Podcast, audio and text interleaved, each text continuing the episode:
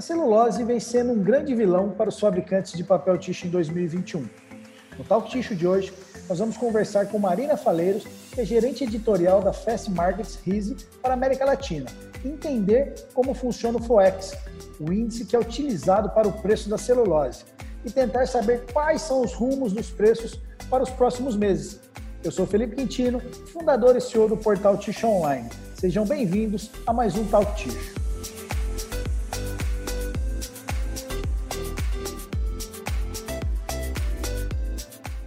Marina, queria te agradecer pelo bate-papo de hoje aqui no Talk Tixo. Muito obrigada. Estou muito feliz de estar aqui com vocês hoje. Legal, Marina, bacana. Marina, eu queria começar te perguntando como é que você enxerga o ano aí de 2021 para os produtores de tixo que dependem né, da compra da celulose e das aparas, né? Como é que, uhum. quais estão sendo os maiores desafios aí do nosso mercado de tixo hoje? Uhum.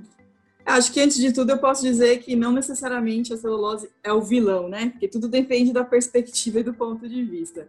Para os produtores, por exemplo, do Brasil que estão podendo vender a celulose a um preço é, maior depois da, da, baixa histórica né, que ocorreu de preços é, ao longo do último ano, está é, tá sendo um ano de, de, recuperar um pouco as margens e ainda com esse dólar tão depreciado, é, foi bem positivo para eles, enquanto para os compradores de, de, de matéria-prima aqui no Brasil, eles tiveram, eu falo, um duplo pedágio, né, que foi tanto o preço da celulose subindo, quanto a depreciação do dólar, que em alguns meses fez com que o preço subisse, assim, é, num movimento muito forte e muito mais até do que esperado, porque aí a gente conta com esse fator que é incontrolável, que é o câmbio, né? Ele depende de muitas outras variáveis.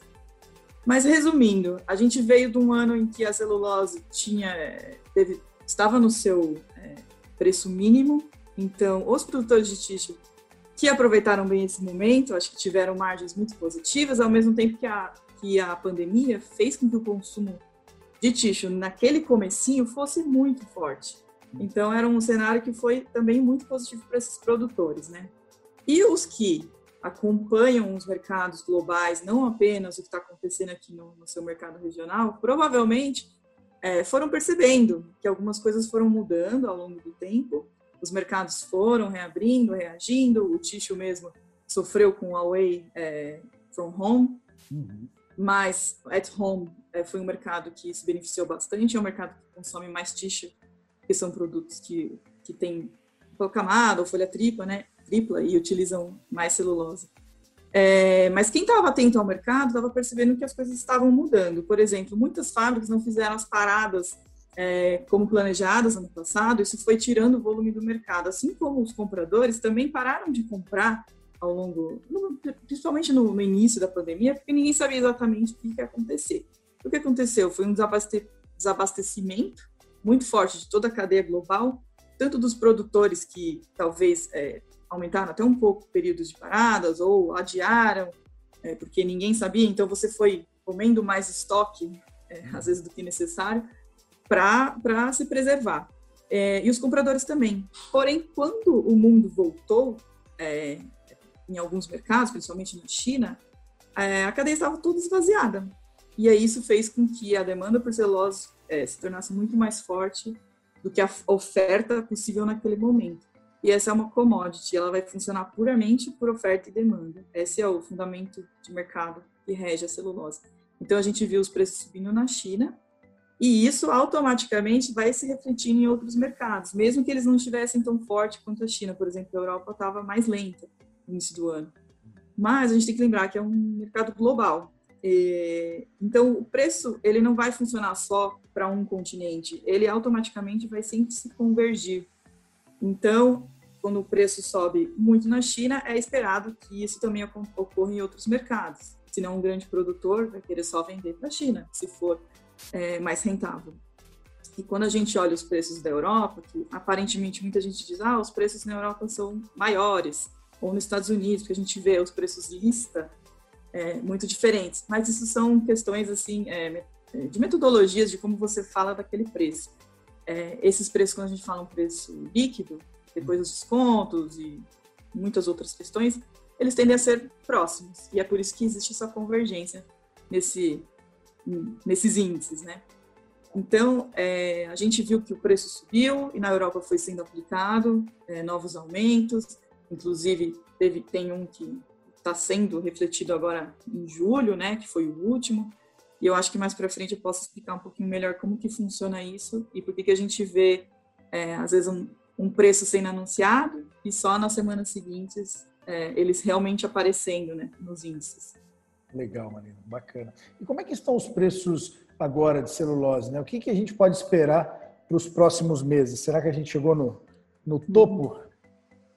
É, eu acho que conforme eu tenho reportes assim, é, como jornalista, né? Eu olho o mercado olhando para o presente, eu não falo do futuro. A gente tem uma equipe econômica que faz essas análises e pode dar um, uma previsão de curto prazo, longo prazo sobre a celulose, mas eu posso fazer a análise do que a gente viu acontecendo.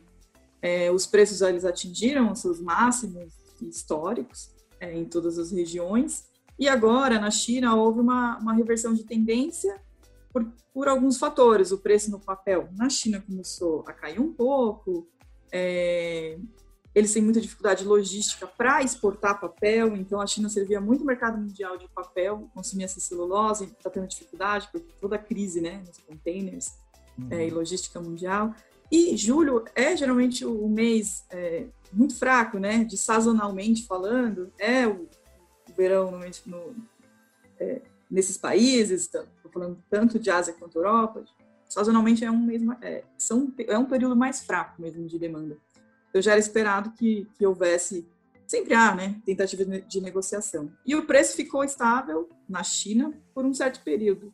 E como eu falo com todas as fontes, tanto compradores quanto vendedores, eu não represento nenhum lado aqui nesse caso, eu sempre a gente sempre olha, é uma parte da nossa metodologia, eu estou olhando tanto quem compra quanto quem vende. É, já era esperado que sempre quando o preço fica estável muito tempo, ele tem que pender para algum lado, ou é para cima ou para baixo. E aí na China começaram os compradores já é, a questionar todos aqueles últimos aumentos e é normal você tentar chegar num novo ponto de equilíbrio. É, e é isso que está acontecendo no momento. Na Europa, está acontecendo ao contrário, a gente está vendo a implementação do, do último anúncio, porque é, acho que talvez o mercado brasileiro não entenda muito bem como funciona, mas o, as negociações de celulose na Europa, é assim, o preço é anunciado como é, vai ter um aumento de 100 dólares é, em 1 de julho. Não significa que a partir de 1 de julho isso já vai estar entrando no mercado europeu e impactando o FOEX. Não. As negociações é, de celulose na Europa, a boa parte delas são fechadas nos últimos dias do mês. Então, é quando ainda não impactou o FOEX, que é o da última semana, né, que geralmente é o que, que vai reger os contratos aqui no Brasil, que é, um, é o a gente fala, né? É o FOEX da última terça-feira do mês anterior. É isso que esse é o preço que vale aqui para o Brasil. Só que esse, por exemplo, esse último anúncio, ele está sendo é, aplicado e realmente repassado ao mercado agora, porque eles fecharam realmente as compras na última semana é, de junho. Então, em julho, agora é que você está sentindo isso aparecer no índice, que é quando aquela celulose mais cara efetivamente está entrando na Europa. E aí é uma questão de, de metodologia, né? Por que, que a gente é, no Brasil utiliza o Forex da Europa? É, isso que eu ia te perguntar agora, né? Por que, que a gente utiliza? Queria que você explicasse isso aí para a gente um pouquinho. É, isso foi uma convenção feita pelo mercado, não foi feita pela Fast Markets RISE, na época só RISE, né? Que a gente foi comprado há alguns anos, por isso que o nosso nome mudou também. É, isso foi uma convenção criada pelo mercado, justamente porque o preço da Europa sempre foi o melhor preço. Antes a Europa era o centro né, do, de atenções do, do, para o produtor de celulose. Isso está se convergindo muito para a China. É, não sei se no futuro isso causará alguma mudança de metodologia de como se reajusta preços aqui no Brasil. Mas foi uma metodologia acordada entre os produtores e compradores no passado, há muitos anos, é, e, e, vem seguindo é, isso desde então. Realmente não tem uma explicação da nossa parte porque isso aconteceu, foi uma decisão de mercado. Até isso explica um pouco o nosso trabalho. A gente faz o índice ouvindo sempre compradores e vendedores. E a gente é, tem uma metodologia muito específica, cheia de compliance e regras, porque esse tipo de índice ele, ele é utilizado em contratos. Pode no futuro, por exemplo, ser usado em bolsa de valores, se, se houver alguma negociação, por exemplo, é, pode querer se basear num ajuste diário utilizando diário não, semanal, por exemplo, se for utilizar o FOEX, é, um índice nosso. Então a gente tem uma série de regras que a gente tem que cumprir. Então a gente não está passando o preço do produtor, não existe isso. A gente está passando o preço que as duas partes é, acordaram e foi válido para aquele momento. E no Brasil, existiu esse acordo de que, assim, ah, até para dar uma previsão para o mercado brasileiro do que vai acontecer, vamos combinar. O nosso preço celulose vai ser sempre o FOEX da última semana do mês anterior. E o câmbio? A gente tem o câmbio aqui, a negociação no Brasil vai ser feita em reais. O câmbio vai ser a média do mês anterior. Isso é o que rege a grande maioria dos contratos até hoje no Brasil. E é por isso que a gente vê o, o produtor de tixo pagando o preço da Europa. Só que a gente eh, não existe produtor que está pagando aquele preço cheio. Uhum. Existem descontos que são os praticados no mercado brasileiro. É, em média, assim, nos últimos anos tem sido 25%, 26%, isso varia um pouco. Então, assim, do, do preço do tem, FOEX, 25%. Do preço do FOEX, sim. Então, assim, é, existem várias formas de você trabalhar com esse índice. E só explicando, assim, não é um, o produtor que determina. Muito pelo contrário. Você tem que falar com os dois lados, senão o nosso índice, por compliance, ele não é nem é, aprovado por nenhuma regulamentação uhum. se a gente não tiver os dois lados, um mínimo de fontes sempre ouvidas. Então, Legal. é um processo muito rígido.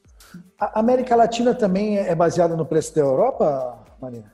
A América Latina está mudando um pouco. É, muitos contratos ainda seguem a mesma fórmula do Brasil, tá. porém já tem muitos contratos seguindo o preço é, da China, porque esses mercados estão sendo considerados um pouco como mercados spot, até por dificuldades logísticas, às vezes. Por exemplo, o produtor brasileiro, para ele acessar a Colômbia, o Pacífico, é, é, um pouco mais complicado. Então, ele acaba considerando isso um, um preço mais spot. Isso acaba uhum. seguindo o mercado chinês a gente tem visto mais movimentações é, mais rápidas, né, acontecendo, por exemplo, no preço para a América Latina do que do, do, que do Brasil. Eles acabaram descolando. E eles continuam utilizando os nossos índices, por exemplo, na China. Só até para o mercado entender, a FOEX é uma empresa finlandesa que foi é, faz parte agora do grupo que a RIS faz parte, que é Fast Markets, que é uma líder global em índices de commodities. A gente também tem índices na área de metais, agora a gente está entrando no mercado de agronegócios.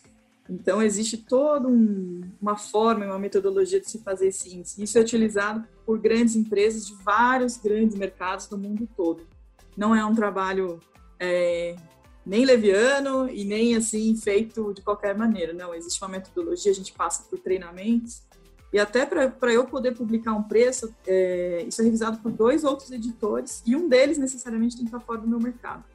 Justamente porque ele faz uma leitura é, e vê se não tem nada ali estranho do que você publicou, do que você ouviu do mercado e não está condizendo com o preço. Então, existe Legal. uma metodologia muito rígida. É, então, assim. Você, você, falou, desculpa, é, com relação aos outros índices, né? Mas existe algum outro índice para acompanhar o, o nosso mercado também ou não? Sim, existem vários. É por isso que assim, eu falo que é o FOEX, ele é a ponta do iceberg. Tá. Primeiro que ele é um índice que você, se você só recebe esse índice, você não está sabendo nada sobre o mercado. Você só vai estar tá sabendo se você vai pagar mais caro ou mais barato. Mas você não sabe por que, que você vai pagar mais caro ou se a tendência é que nos próximas semanas ele suba ou não. A gente tem vários índices, tem, tem os índices que a própria RISE publica, por exemplo, no mercado norte-americano, que ele também rege uma série de, contato, é, de, de contratos. É, a gente tem índices para na China, Ásia, índice de preços domésticos na China. Então, assim, é um, um, um mundo de índices, na verdade, para qualquer necessidade que, que aquela empresa tenha, tanto de compra quanto de venda, ela pode se basear nisso para fechar seus contratos. E por que, que as, as, as empresas querem isso? Porque o comprador, até também por compliance, necessidade dele ter uma inteligência naquela compra, uma inteligência de mercado, a gente diz, ele não pode estar simplesmente aceitando um preço que chega para ele pronto, né, de um produtor. Ele precisa entender se aquilo realmente é factível no mercado. E nada mais fácil do que você ter um índice para saber que você está tomando a, a melhor decisão e você não está pagando talvez mais caro do que você deveria naquele momento. E o índice, ele é feito dessa conversa nossa com o mercado. Então, eu estou em contato constante. Então, eu sei se tem é, fábrica parando, se tem, é, às vezes, uma parada não programada acontecendo, uma greve numa, num, em tal país. Então, assim, a gente tem um acompanhamento que, é, de notícias, é como se fosse um portal, eu falo que é uma Bloomberg do setor, né, papel celular.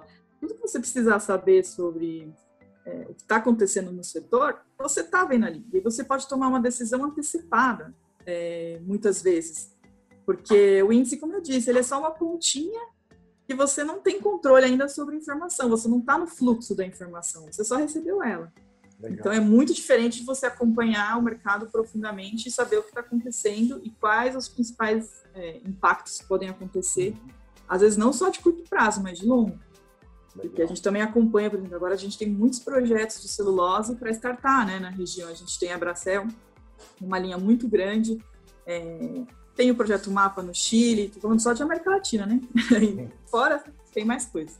A gente tem o PM no, no, Uruguai, um produtor de tixo, por mais que ele seja pequeno, por exemplo, mas ele só tem o FOEX, ele não está acompanhando se teve atraso em algum desses projetos, se a Bracel pretende fornecer só celulose craft de eucalipto ou de solving pulp, que é uma, uma fábrica flexi é, flexível, né? Uhum. É, então, assim, tem vários detalhes que, às vezes, você não tem um time grande de inteligência de mercado, mas que ao, ao acompanhar esse nível de informação, você já tem a informação muito, muito bem colocada para você. É, é, por isso que é interessante a, a, empresa ser assinante, né? Não só simplesmente por receber o, o índice do FOEX, né?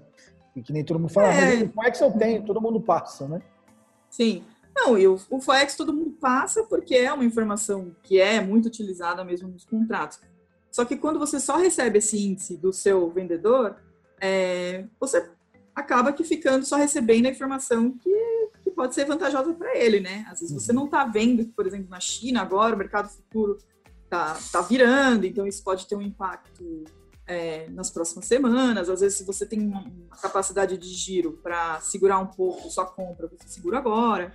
É, tem outros é, outras plantas para startar. Então, que, que, impacto isso pode, pode gerar em volume? Será que eu posso fechar meu contrato para o ano que vem com um desconto maior, porque talvez vai ter mais volume no mercado? Então, tudo isso é, é uma fonte de ajuda.